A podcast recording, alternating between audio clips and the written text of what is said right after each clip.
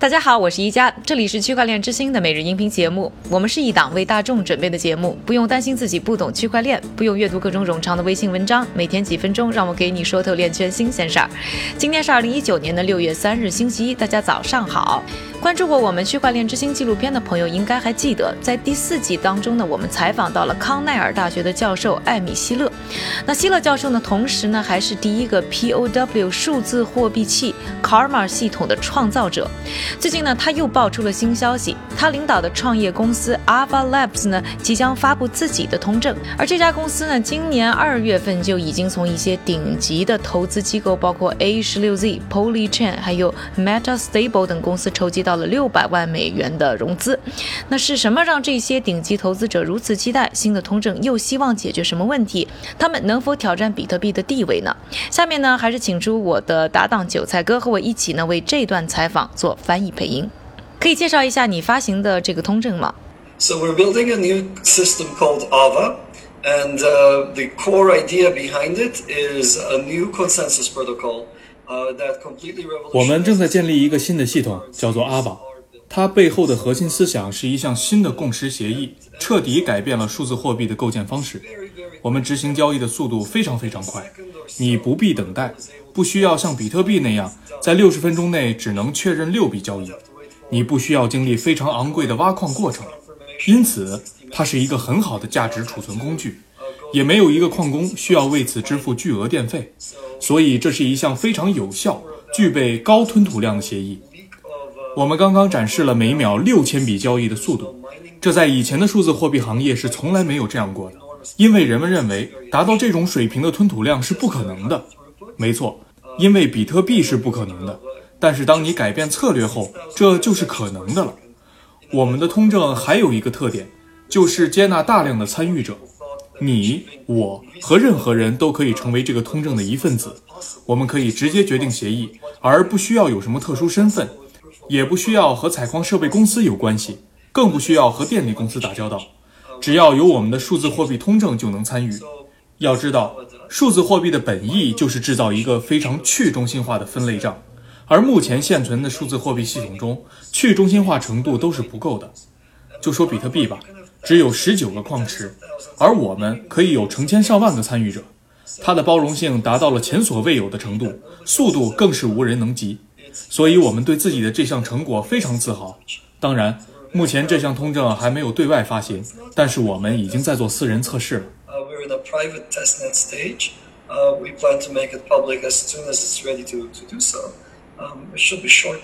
Do you have a date in mind or no? We have not announced a date yet. When it's ready, we'll make it public.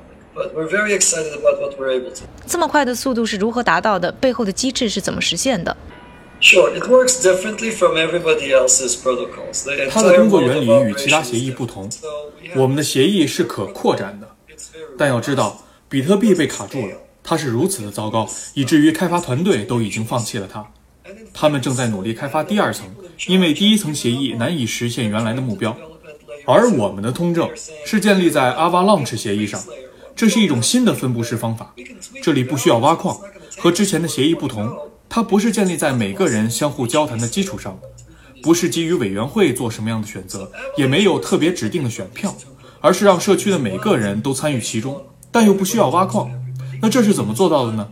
本质上，它是一个概率协议，每个参与者都随机的和其他节点进行对话。想象一下。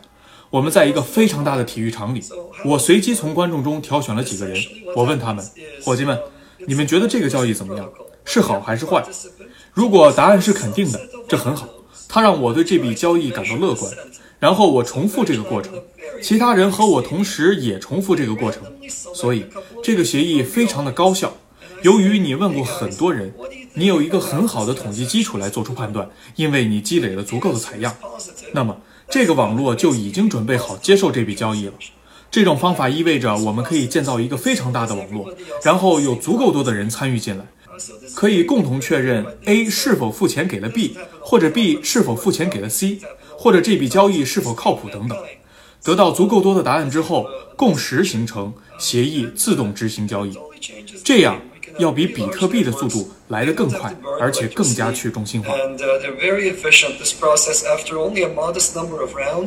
which only takes about a second or so, we're able to achieve finality. We're able to be more decentralized than Bitcoin and faster than Visa.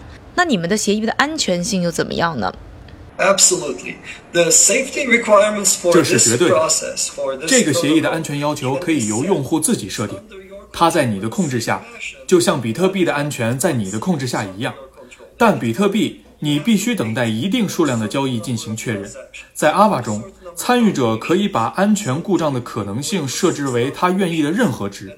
当我们进行实验时，我们把这个值设置得非常非常高。我们设置的是每两百万年才出现一个问题，而这就是让我们有别于过去那些经典共识协议的美妙之处。对普通人来说，所有的平台，比如 Corda、Hyperledger、Core，用的都是过去的共识协议，而目前所有区块链公链，比如以太坊2.0，也都建立在这一共识协议之上。他们所做的就是选择一个特定的委员会。如果有人违反了协议的安全性，那么所有的赌注就都没有了。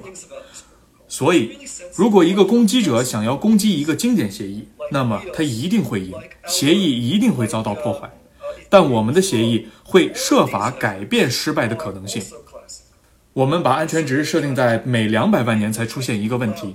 这样，假如说攻击者会在一万年之后制造出一个问题，那么按照我们的协议系统，他还需要四十五个人或者更多的人来对给你袭击这件事做出更及时的回应，而这是不可能的。因此，我们的协议参数能够抵御百分之五十以上的攻击。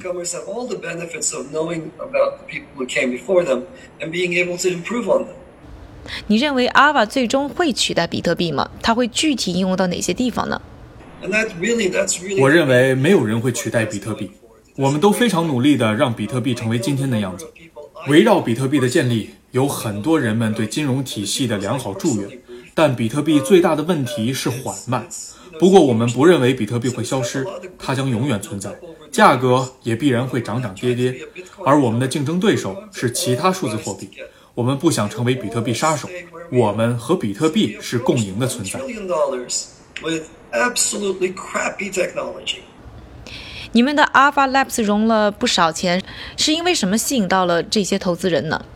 Right. Um, yeah, I did. I wouldn't say that's a lot of investment. It's sort of a, it's our. 我觉得作为种子轮来说还不算太多，但我们对自己的投资者和投资数字很满意。要知道，目前市场上共有一千八百个通证，大多通证都没有什么优点，它们只是比特币的副本，它们只是比特币的副本，只是参数在这里和那里会有一些变化，所以行业里有很多噪音。这些项目什么也没带来，实际上都起不了什么作用。我们觉得非常尴尬，因此现在是时候让那些知道自己在做什么的人带来真正的创新了。These are laughable systems. It's time for the for the people who know what they're doing to come in with actual innovation and change how this is done.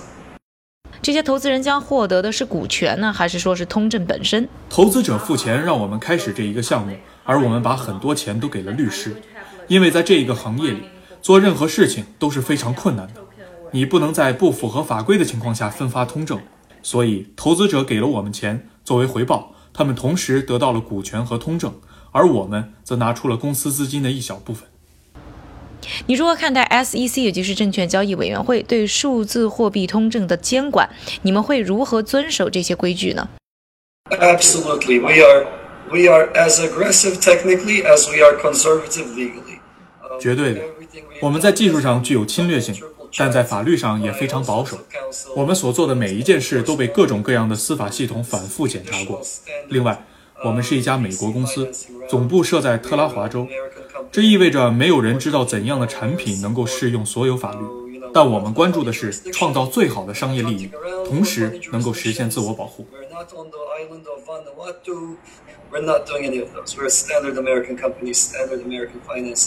with the world's best VCs. 最终发行 AVA 是通过像比特币这样最初的大家都来挖矿呢，还是 I C U 这样的方式上线？We have no notion of uh, mining in our protocol. We don't want that. That's not desirable. 我们没有挖矿，所以我们需要把这些通证交到尽可能多的人的手中，这样他们就可以参与到这个系统，使用这个系统。这样他们就可以参与到这个系统并使用这个系统，这是法律上最安全可靠的方法。遗憾的是，美国的监管状况如此之差，以至于没有明线规则。明线规则的意思是，监管机构并没有说，如果你这么做就是没问题的。相反，他们更喜欢依据实际情况和当下环境在做决定。如果你偏离了他们认为正确的跑道，那么他们可能会来处罚你，这就造成了很多的不确定性。我们不是唯一处于这种情况的公司，但是我们正在和所有的监管机构进行谈判，我们期待着与他们继续对话。所以目前我还不确定最后会怎么分发通证，但是可以确定的是，我们虽然会出售通证，但绝对不会是过去那种。没有产品就先筹钱的传统 ICO。Where we do the sale and then months or years later we're still working on the product. That is that's not my ethos and that's not our approach. 那筹集到的钱又会用在什么地方呢？The, so the money raised from the sale is going to be used for um, building the ecosystem. And, um, the, the 从销售中筹集的钱将用于建立网络内的整个生态系统。这个平台对我们来说只是第一步，就像我说的，它有很好的功能，但这只是一步。我们的终极目标是构建去中心化的应用程序，这将为数字生态系统带来数万亿美元的资金，但现在还没有达成。这在一定程度上是因为目前的技术在功能上是有限的。你不能在区块链上建立一个好的交易所。目前几乎所有去中心化的交易所都很难使用，也没有流动性。他们很容易受到欺诈交易的攻击，所以我们筹得的钱最终会给世界展示最难的技术创新是怎样的，共识协议又是如何高效达成的。你说到啊，美国监管比较严格，那你如何看待美国以外的市场？